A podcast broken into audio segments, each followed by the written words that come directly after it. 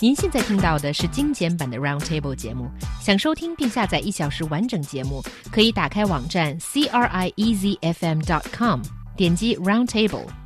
Podcast 用户可以搜索圆桌会议。Yesterday actually marked the two decades since we first met our favorite Central Perk gang. As a way to celebrate the 20th premiere anniversary of Friends, America uh, cable TV TBS is throwing a 20 episode marathon. For the Chinese, the influence of the sitcom is similarly strong or even stronger, considering it's many people's most important source of English learning materials for a very long time. Could this be more perfect? 在老友记 Not Chandler enough. I Could know. this be more perfect? Good, yeah, your way is better. 呃，在《老友记》开播二十周年之际，TBS 电视台连续播放了二十集粉丝投票最高的剧集，表示庆祝。最对于广大的英语爱好者来说，《老友记》也是最受欢迎的教材之一。那么，你最喜欢《老友记》的哪一个场景或者是人物呢？欢迎与我们互动。我们的微信号是 EZFM Roundtable. Okay, so first of all, let me try this again. Could there be a better opportunity to listen to the theme song?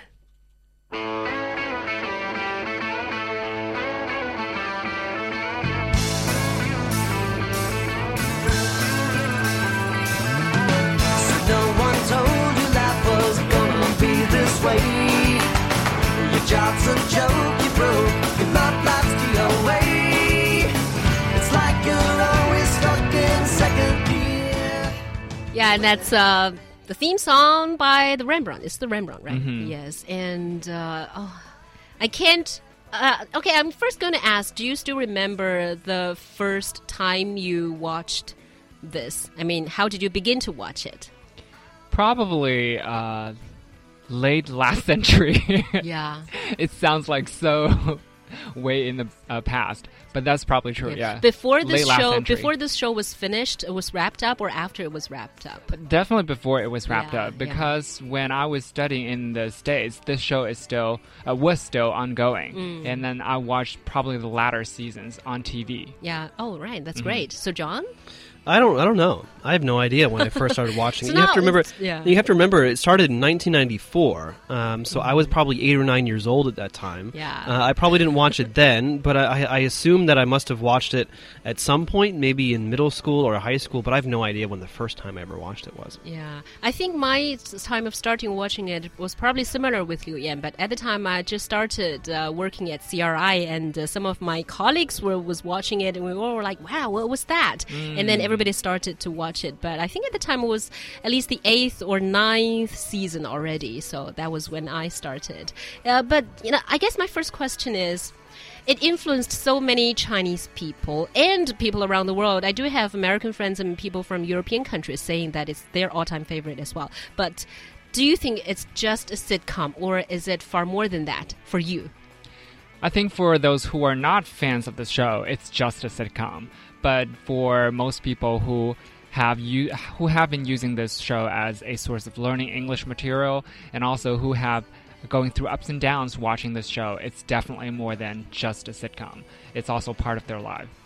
Yeah, and, it, and it's funny too because I mean, even the creators, uh, David Crane and Mar- Mar- uh, Martha Kauffman, they said that it was just a sitcom. I mean, like they never they never thought it was going to be this successful or this popular or or anything like that.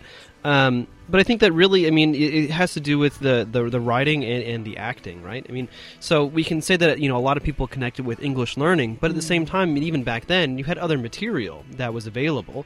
Um, certainly, you know, Friends wasn't the only one. Uh, It, it's became popular worldwide for, for a reason. You know, characters that were relatable. Um, and so someone could, you know, you could see a bit of yourself in almost every single one of them, I think. Uh, and so then, then, of course, you can kind of relate to their ups and downs and, and what they're going through, and also just the silly situations that they got themselves into. Yeah, I think that was the most important reason that those were the common people. Like they're hmm. not perfect, and all of them have some things that we like and some things that we hate in them. Mm-hmm. And we can also find something in ourselves. In the oh, Liu Yan, you just said that you can find something you can relate to in Monica. Yes, you're putting me on the spot here, Yes. which is not a very good thing because we all know that Monica is a little bit obsessive when it comes to minor details, like a certain mat has to go somewhere, uh, a certain cup has to be placed, and uh, her towels ha- have to be categorized into you know fancy use, guest use, that kind of thing. Um, I Fancy can- guest Yeah, I can understand that because to some extent, I'm also obsessed like that. I have OCD to a little bit extent, Yeah. but not that severely. Yeah, but you're not a control freak. Well, to some extent. To some extent. I am. And are you a study holic? Well, the same as Monica. It well? also depends on what uh, thing, specific thing we're talking about. I can be. So that's why I think John really hit the nail on the head. You know, because we do see um, every character, maybe um, they have flaws, they, they have also attractive points. We see a little bit of everyone in our uh, we see a little bit uh, ourselves in everyone. That's why we relate to all the characters. And also i think one of the huge reasons why this show is so popular is the undeniable chemistry between the main cast.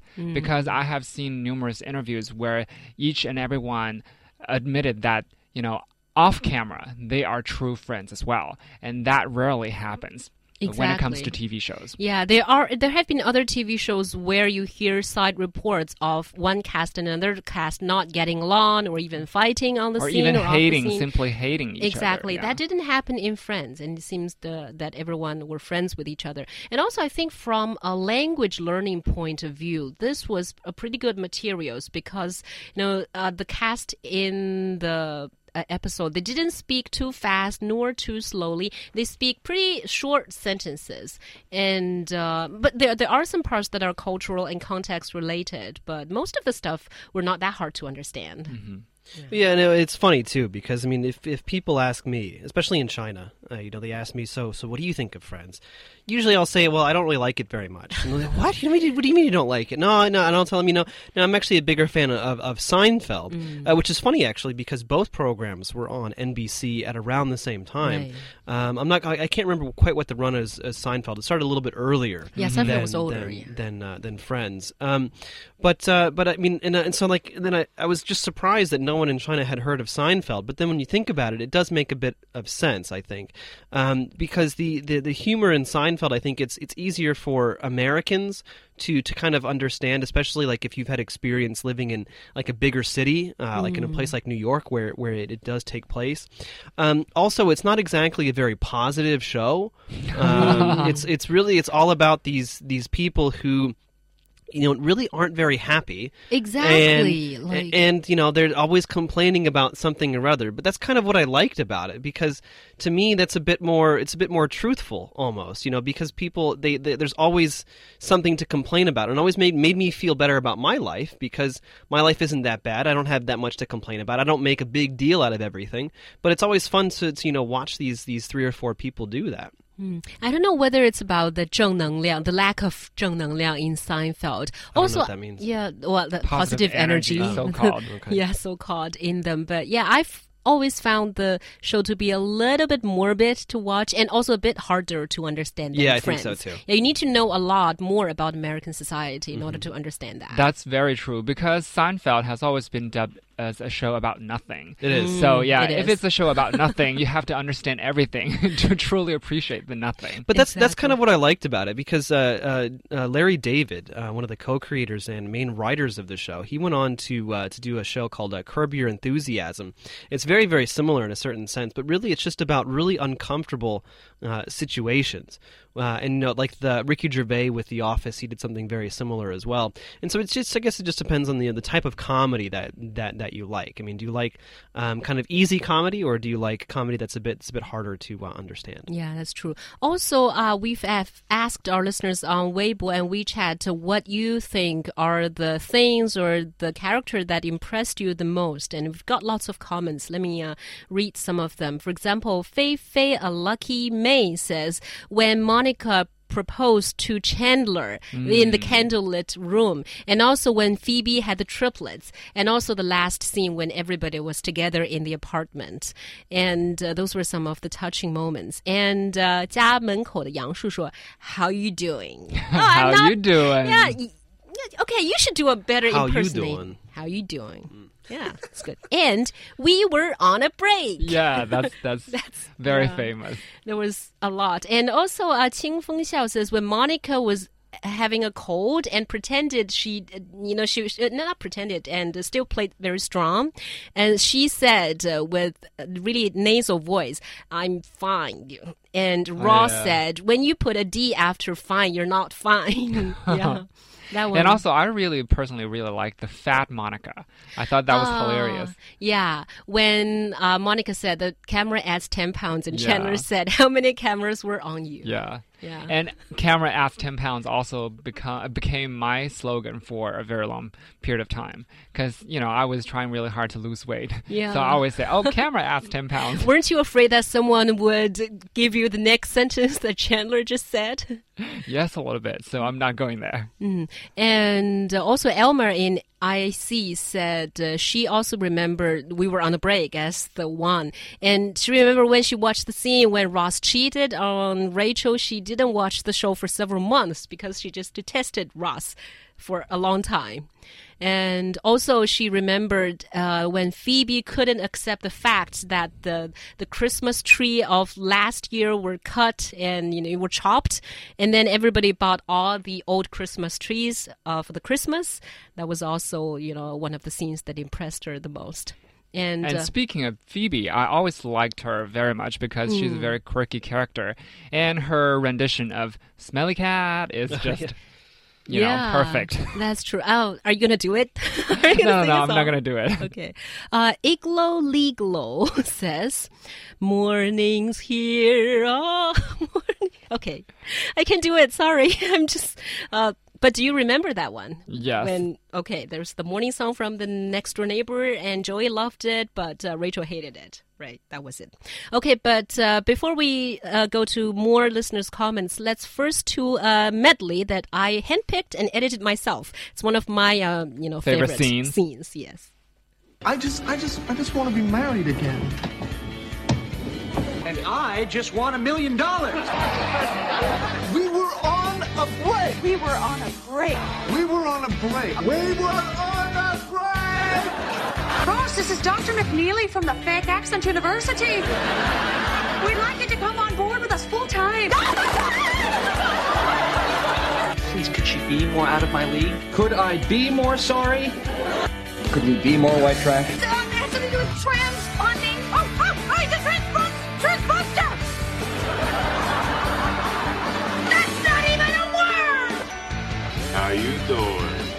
How you doing? Fine, judge all you want to, but married a lesbian, left a man at the altar, fell in love with a gay ice dancer, threw a girl's wooden leg in the fire, live in a box. Well, that's not all of my favorite hmm. scenes, but it's some of my favorite scenes. I remember that one vividly. Season 4, episode 12, when they were betting on that apartment. So that's when Rachel came up with this word, trans, trans, trans. Yeah. That's not even a word. So the apartment changing episode. Yeah. that was my favorite. And also, I remember a scene quite vividly when uh, Rachel was helping Ross move the sofa, and uh, Ross kept saying, pivot. Pivot, Pivot, yes. pivot. I remember that word because I I used to be editor of a school newspaper which was called Pivot, and I always thought that this was sort of a rarely used word. But then hearing Ross say it, you know, sort of reinforces this this thing because Ross always uses you know uncommon words and and really dense words. So that was one of the things. And uh, let me now go to uh, some of our listeners who crazily all rushing to send in their comments about it. Uh, okay, so Marty says Ross the divorcer. and uh, Yuer here says, yes, my favorite part is the one where Chandler says, and I just want a million Dollars, dollars. mm. Yeah, that one was pretty cool too. So, I'm kind of surprised that no one mentioned Gunther. I think he is also a very important part of the show. And one of my all time favorite scenes is, you know, how he always had this obsession with Rachel. And then um, there was finally this one episode. Rachel said, Oh, I love you too, but probably not the same way. yeah. because true. she always assumed that he's gay. Yeah, and talking about Gunther, there was another scene where Rachel, I think Rachel did a crossword puzzle or something all by herself, and she's happy, and she said, "Oh, and there's nobody." For me to hug, and then Gunther heard it and ran out to hug her and got tripped by something and fell over. So you know a lot of these uh, interesting facts uh, and scenes. And uh, Glenn GZ, I don't know whether it stands for Guangzhou, says, My favorite role is Phoebe's self composed song, Smelly Cat. It sounds really horrible, but always made me burst into That's laughter. I, I would say that It's not a horrible Smelly song. Cat is like the only thing that I can really you know uh, remember uh, from Friends. Again, because I was never a huge fan, but I think I've I, I saw that episode and like whenever whenever you say that I can I can hear the the music in my head already. yeah, sing it. No. No, nobody is singing it. I'm not Smelly singing it. cat, smelly cat. What What are they feeding, Feeding you? you. Feeding you? Yeah. Yeah.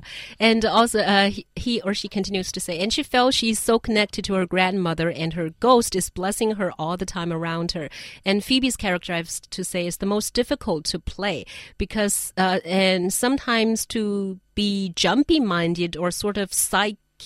Psy- Psychopathic, anyway. So, but it's the spotlight of the show. And also when she runs, she looks horrible. Yeah, she looks horrible when she runs. And, and Phoebe, I think Phoebe for me, she at the beginning she was not my favorite. It was Rachel, who is beautiful and uh, funny, but uh, Phoebe has becoming more and more of a lovable character if you you know watch into it. And also she has a really happy ending. She ended up with Paul Rudd.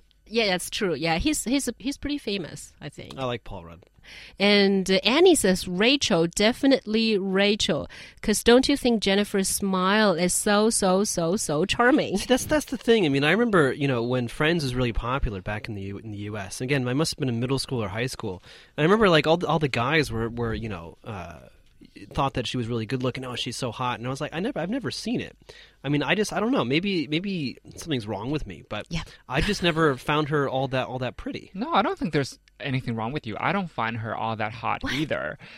And also, by the way, when this show first started airing in the United States, uh, she was not the biggest star. Monica Yeah, was Courteney because Cox she, yeah, Courteney Cox because she was in Family Ties, which was also a really big show. Mm-hmm. But weirdly enough, she is the only actress that didn't get nominated for an Emmys for Friends, which was weird because I think she played Monica really, really well. I agree. So I guess Yeah, Lisa Kudrow and uh, Jennifer Aniston both, Both got won. nominated. Both And won. also won, Yeah, yeah. and she's the one that the guys got nominated, but um, not single one of them won. Yeah, and uh, keeping a little bit of reading this, Blackie says when Monica proposed, when the boys and girls change rooms, hey, it's the same as your pick. And when Ross pronounced the bride, the wrong bride's name, and uh, full of memories and things like that.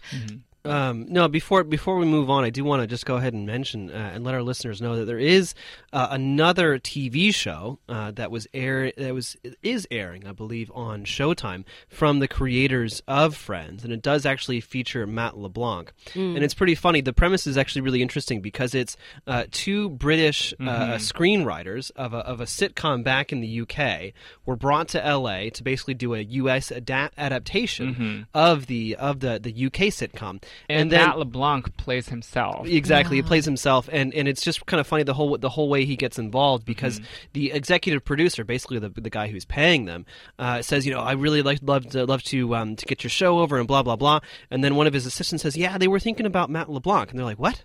Matt LeBlanc? That makes that makes no sense whatsoever. And so it just kind of keeps going from there. Yeah, this show is called Episodes. I Mm-hmm. freaking love it. So it's better than Joey, the other one where Joe he played Joey. It's definitely better though. than Joey. Mm. Plus, Joey got canceled. This show is still ongoing. That's interesting for so so for all of you Friends fans, if you want to catch a glimpse of what Joey Tribbiani is like right now, you can watch that.